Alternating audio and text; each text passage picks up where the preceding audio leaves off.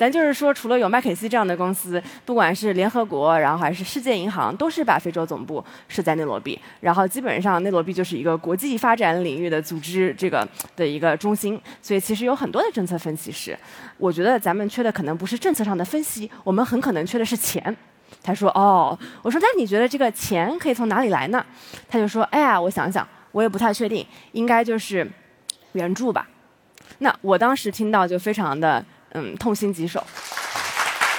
大家好，我是李毅，然后非常感谢大家在这个北京的大冬天啊赶来参加这个线下活动。我现在呢是在肯尼亚做一家农业公司，叫做 Farmworks。今年呢我们公司已经三岁了啊，也是我在肯尼亚的第五年。那我今天分享的主题是从三万一尺着陆。那有这个标题的原因呢，是因为曾经的我是一名咨询师。啊，我大学毕业呢就加入了麦肯锡，然后曾经在美国、然后中国肯尼亚的办公室都工作过。啊，但是现在呢，我是在肯尼亚做农业，做这个种田啊、买菜，还有卖菜这些非常接地气的事情。那我还记得在二零二零年的时候呢，其实当时我已经到了麦肯锡的罗毕办公室。那因为疫情来了，所以其实我当时负责的项目呢，就是支持肯尼亚的政府去做一些帮助当地中小企业啊，可以啊在疫情当中存存活下来的这样的一个应急项目。那一开始能够负责这样的一个项目，我是非常开心的，因为我做咨询师一直。都是服务的啊，那些想要赚钱的企业，那好不容易有一个这样的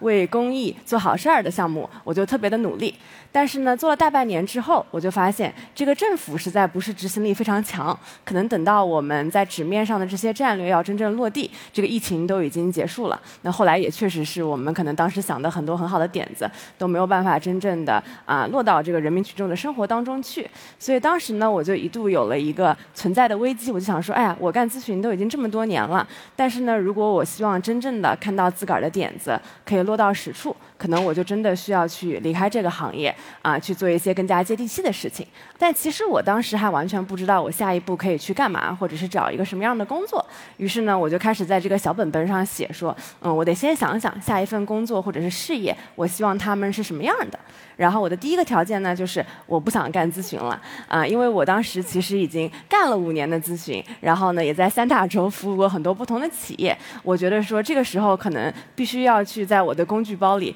在学一些新的东西。第二呢，我就是不想去大的机构，因为我以前服务的都要么就是啊五百强，要不就是国际组织。其实只要是大机构，都还是有很多官僚主义的。那我当时就希望说，我可以去一个啊小公司，最好是创业公司。这样的话呢，我如果想到什么点子，就可以立刻的把它落地。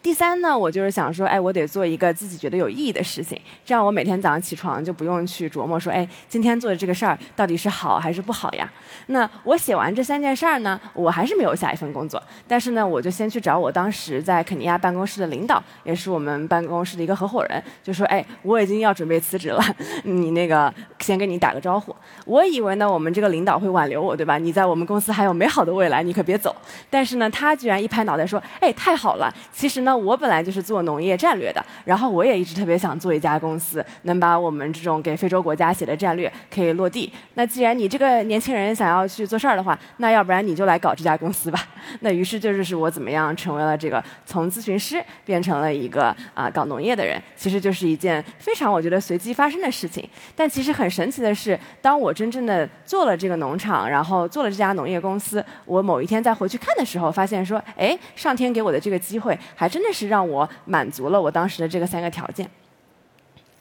所以很快呢，在二零二一年初，嗯，我们就开始了我们的这个第一个农场。那我们最初的模式呢，其实是自营农场，我们就会找肯尼亚当地的农民长租他们土地，通常呢是十到十五年。然后呢，在这片土地上，我们就会自个儿投资。可能它一开始是一片荒地，我们可能会做好开垦，然后呢再投资把这个水源呀啊等等其他的问题都解决掉。这样的话呢，就可以成为一个比较专业化的农场。那其实，啊，做农场还是一个挺有成就感的事儿。我们四月份和八月份，对吧？同样的一片土地，同样的这个角度，可能你真的可以看到，说你东西种下去，然后慢慢到开花结果，然后最后真可以丰收。其实，即使是从视觉上来看，你都觉得说啊，我还是干成了一点什么的。嗯，那但是呢，在我继续进一步的聊我们公司的这个啊商业模式之前哈，我可以先跟大家分享一下肯尼亚的农业环境啊是怎么样的。那其实很多人想到非洲，肯定会觉得说，哎呀，非洲是不是特别的热呀？但其实并不是这样的。啊，在我居住过的很多的城市里呢，其实肯尼亚的首都内罗毕，其实是我觉得一个最环境宜人的地方。我们全年的温度差不多都是十五度到二十五度。但同样呢，就是虽然说它的这个环境很好，但是我们的生产力呢还是比较的落后。啊，肯尼亚全国一共有总耕地面积大概是五百八十万公顷，占到国土面积的百分之十。但是呢，它大部分的农业生产，嗯，其实跟国内差不多，都是由这种很小的一个个小农户来支持的。那因为它是以数以千万计的小农户作为主要的生产力，它就很难做到规模化，也很难做到机械化。所以相比一些即使是其他非洲更加发达的农业国家，可能。小农户他们的这个亩产只能达到啊更加发达的国家和地区的百分之十到百分之二十，所以呢，从生产力的角度来来说，因为它起点特别的低，所以其实还存在一个巨大的潜力。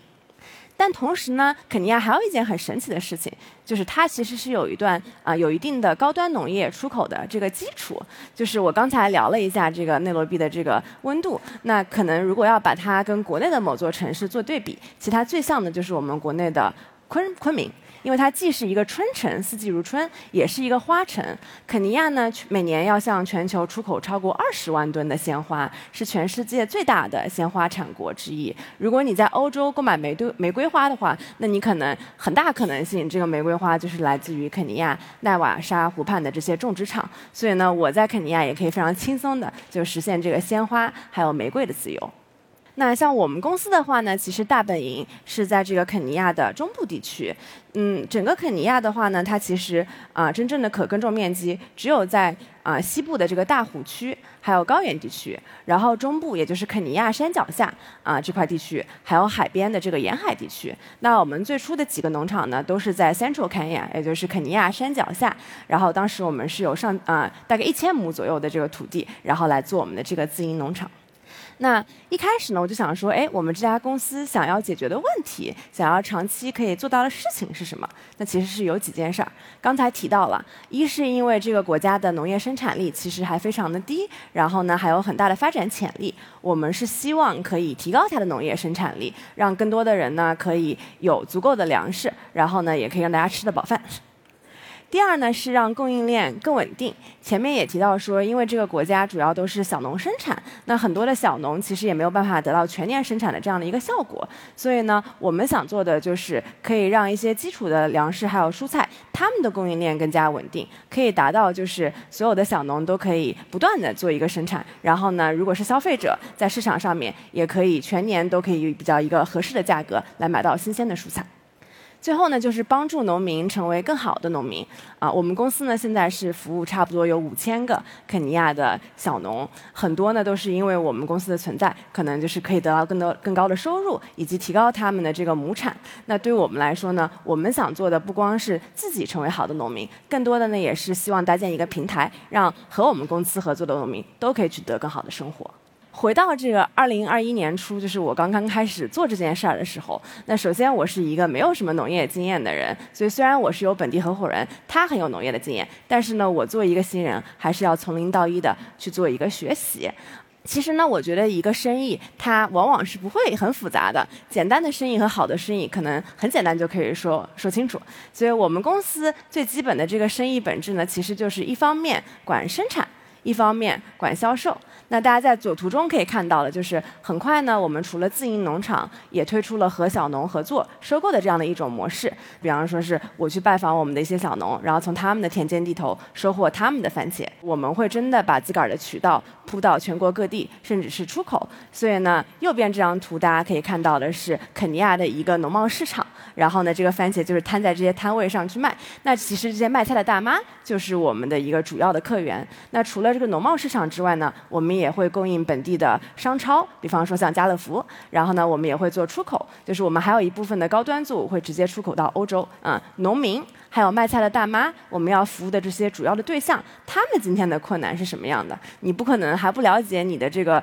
真实的客户的需求，你就去做这件事儿。所以呢，我就开始去拜访一些我们农场周围的小农。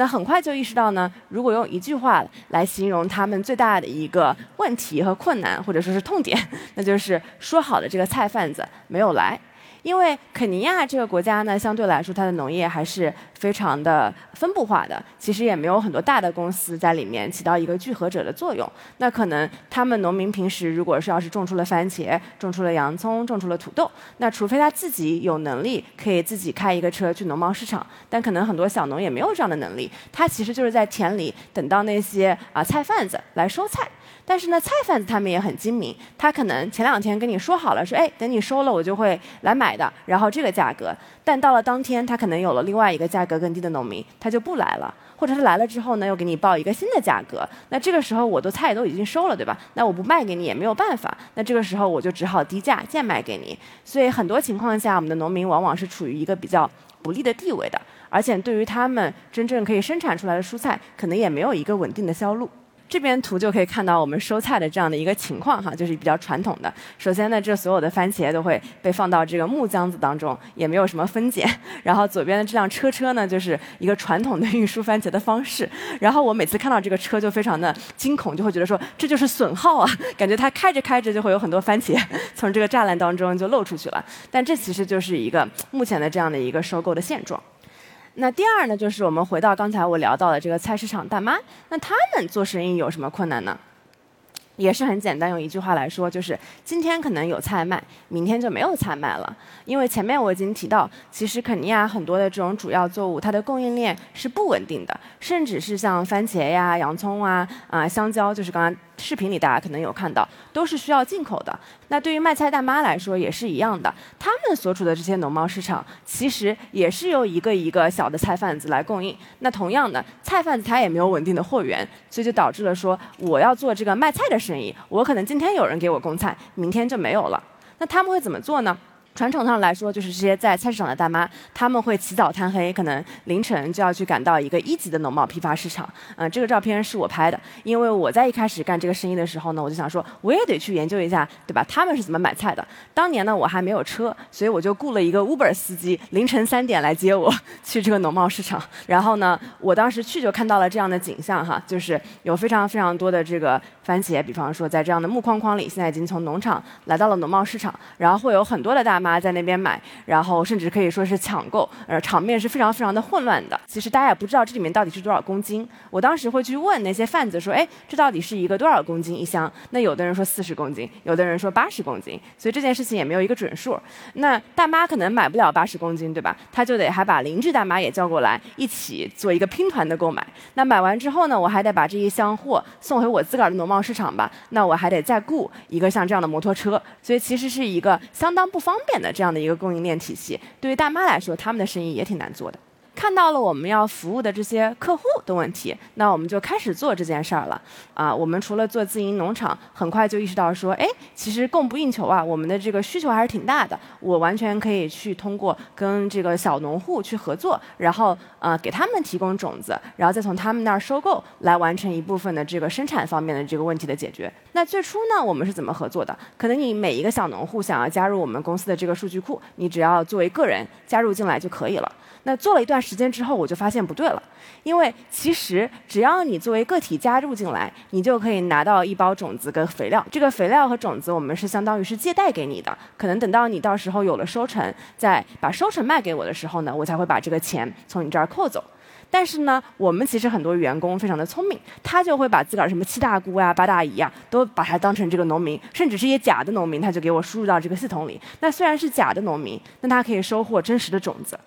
但是呢，他到时候就会说，哎，其实我没有收获的出来，或者是我这个种子没有长出来呀啥的。那这样的话呢，我们放出去的这个蛋，也就是种子跟肥料，很多就收不回来。那当我们发现了这样的一个情况之后呢，我们就学得聪明了一点，我们就不再允许这些小农户以个人的形式来加入我们公司，而是需要他们先成为一个小集体，他们必须要内部这个分组。那完了之后，如果一个新农户要加入的话，这个组员里面所有的其他农户都需要同意你的加入才可以。其实和小农户合作还有一个很大的难点，在于，呃，通常呢他们的年龄也会比较大，我们的平均年龄可能是四十九岁左右，然后呢也不是说自个儿可以什么看手机啊就可以学习先进的农业知识了，所以呢你要怎么样去教会他们一些更加先进的种植技术跟方法，这点其实是很难做到的。那我们采取的方案呢，就是一个我称之为农业 A/B testing，对吧？就是如果大家在科技公司工作，对吧？我们可以通过 A/B testing 来同时做两种产产品，看看用户的反应。那我们是怎么做的呢？我们会把刚才那一组小农民，他们每一季要开始种植之前，我们就会跟他们聊说，哎，这季要开始种啊四季豆了。然后呢，你们谁愿意出一块地当我们的这个试验田？在这块试验田上呢，我们就把它分成两半儿，一半呢是用某种方式，另外一半呢，对吧，是用方法 B。这样的话呢，我们就可以看到这一季结束之后，这个效果是怎么样的。比方说，一半我们可能做了这个土壤酸碱度的一个平衡，另外一半的，这个土壤是没有经过我们的调试的。那最后可能看到说，哎，这块做过酸碱度平衡的，可能它的产量会高一些。这个效果其实后来证明非常非常好，我们已经做了非常多的这样的实验田，上百块。然后呢，农民一旦可以亲眼嗯所见，然后亲手所得，他们就会相信说，哦，你这个方法是真的好。然后呢，也愿意就是更加的和我们合作，然后来遵从我们的一些给他们的指导。其实。传统上，嗯，很多的在肯尼亚服务小农户的公司呢，都不是像我们这样的，呃，类似于创业公司，很多其实是 NGO 啊等等。那他们其实会免费的给小农做很多很多的培训，所以其实肯尼亚的农户对于培训这件事情本身，他们很熟悉，甚至因为我们的 NGO 还挺多，有的时候培训还得发钱，我要是不给你发钱来培训，你可能都不愿意来，对吧？然后呢，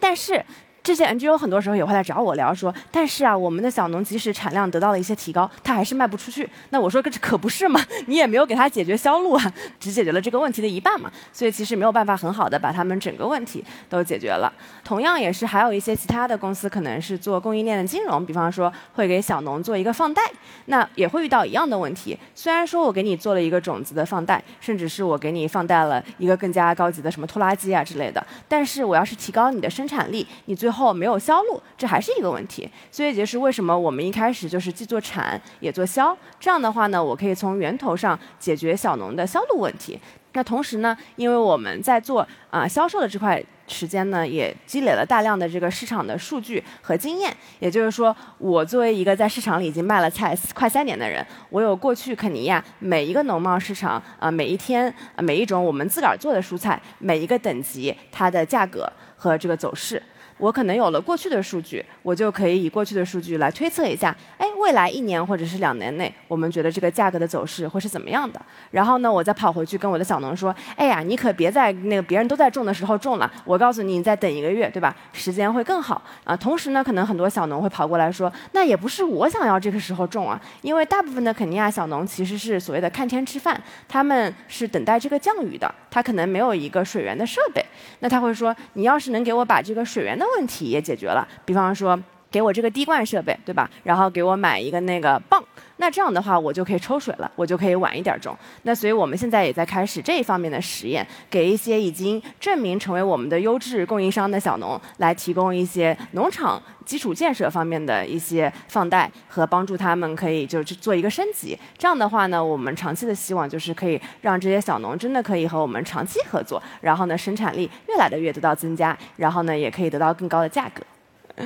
然后还有一个很重要的点啊，就是真正让我们公司可以长期生存下去的，就是要找到合适的产品，呃，和市场。就是最开始我们的自营农场其实就啥都会种点儿，我记得我们种过秋葵、茄子啊、西瓜，就什么都有。后来我就渐渐发现，其实我在这个本地市场卖，它的这个毛利就是非常非常的微薄，卖菜确实不太赚钱。那如果说我要是再不走量的话，那我这个公司就永远起不来。所以呢，我就狠心的把那些当年我们卖的还不错，但是其实没有什么呃。规模上的潜力的那些产品都砍掉了，就一度我是肯尼亚最大的这个茄子供应商，那最大的茄子供应商也就是一周一吨这样一个量，然后我们后来这些产品就都不做了，然后呢专心去做那些真正本地人会吃的、规模特别大的产品，比方说番茄呀、洋葱啊这些。然后同呃除此之外呢，我们除了做这个本地市场，我们也打开了啊出口市场。肯尼亚因为做花卉行业，所以其实是有一定这个高端出口的基础的。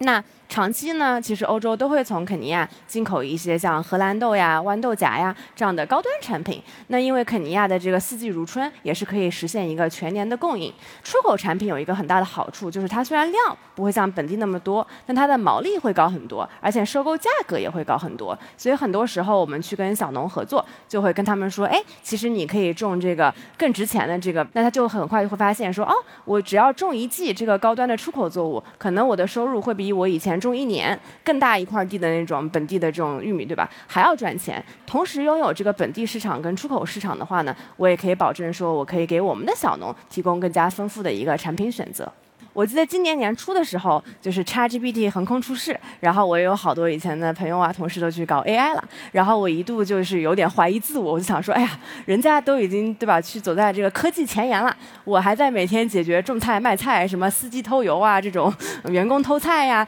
鸡毛蒜皮的这些小事儿，就是感觉稍微有点跟世界脱节。但是后来呢，我又想通了，我就想说，可能有一些事业就是 push the frontier forward，把人类的这个边界往前推。而有些事业呢是 bring people towards the frontier，让更多的人呢离边界更近一些。那可能我现在做的事业，那就是后者。但是呢，这个做后者也是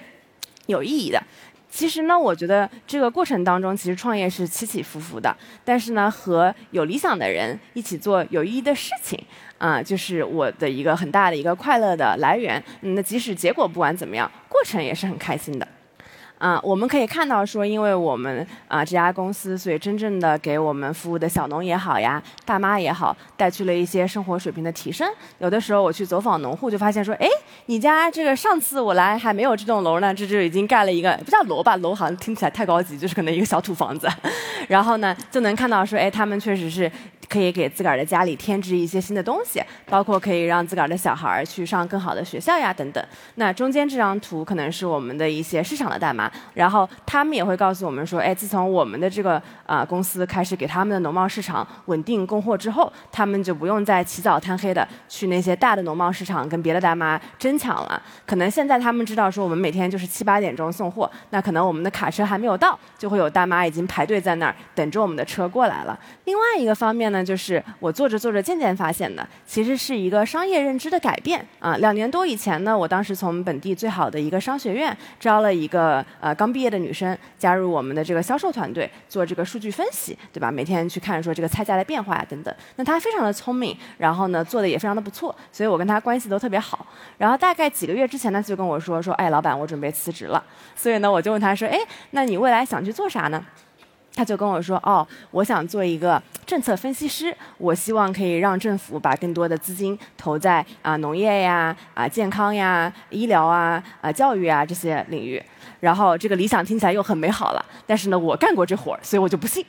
我说，嗯，但是我觉得肯尼亚也不太缺政策分析师啊。咱就是说，除了有麦肯锡这样的公司，不管是联合国，然后还是世界银行，都是把非洲总部设在内罗毕。然后基本上内罗毕就是一个国际发展领域的组织这个的一个中心。所以其实有很多的政策分析师。我觉得咱们缺的可能不是政策上的分析，我们很可能缺的是钱。他说：“哦，我说那你觉得这个钱可以从哪里来呢？”他就说：“哎呀，我想想，我也不太确定，应该就是援助吧。”那我当时听到就非常的嗯痛心疾首，因为其实我在非洲的几年里，确实见过很多的年轻人都是这样想的，就是援助其实是一把双刃剑，它看上去表面上呢可能解决了一些问题，但实际上呢往往是没有使受助者他自身的能力可以变得更强的。然后，就连非洲这些受过啊相对来说精英教育的年轻人们，也都是向往这样的工作，以及呢，他们会觉得说钱就是天上掉下来的，就是援助来的。呃，我当时发现，原来我自己团队里的年轻人也是这样想的，我就特别的痛心疾首。但是后来我又觉得说，其实他们有这样的思考，也不能怪他们，因为他嗯，在这个国家没有见过很多特别可行的商业模式。他见过的最好，可能就是他所知的。人是很难去模仿，就是自己没有见过的东西的。所以，其实我还是很感谢自己生活在一个呃，成长在一个高速发展的一个中国。这样的话，其实我是真正看过什么是可行的商业模式，什么是落地，什么是创新，什么是竞争，什么是一流的人才，什么是敬业的精神。可能正是因为经历过，还有看到过，我才可以去模仿，然后继而去创造。那可能对于本地的人才来说，我们公司存在的意义之一，也是可以让他们看到更多更好的商业模式，然后渐渐的可以从长期来改变和提升他们的商业认知。也许未来就会有年轻人说，哎，其实我是想去一家像 Farmers 这样的公司工作，我也想要做这样的公司。在过去三年当中呢，嗯，我觉得我就是慢慢的看到了一些我做的事情的意义。我发现说，其实我还不只是想呃种田和卖菜，我更多想做的是一家啊可持续的、有商业生存能力的公司。我想做一家可以改变和创造更多本地人才的公司。我也想做一家能够存在一百年的农业企业，因为农业企业的生命周期其实是很长的。如果做得好的话，这还是有一丢丢的可能性的。那最后，其实我想说的是，嗯，理想呢不是想出来的，而是干出来的。我在想，三年前我决定从三万英尺着陆的时候，我是完全没有想到后面的种种，既没有想到后面的好，也没有想到后面的很多啊困难。但就是在这个三年当中，慢慢的生长，然后呢，我觉得这个意义就自然浮现出来了，可能路径也就越来越清晰了。那我这个理想呢，也就渐渐膨胀了。所以今天和大家分享我的故事，非常的开心。然后也希望这些故事就像种了一个种子一样，也许呢，也可以在你们的心中可以生根发芽。对，谢谢大家。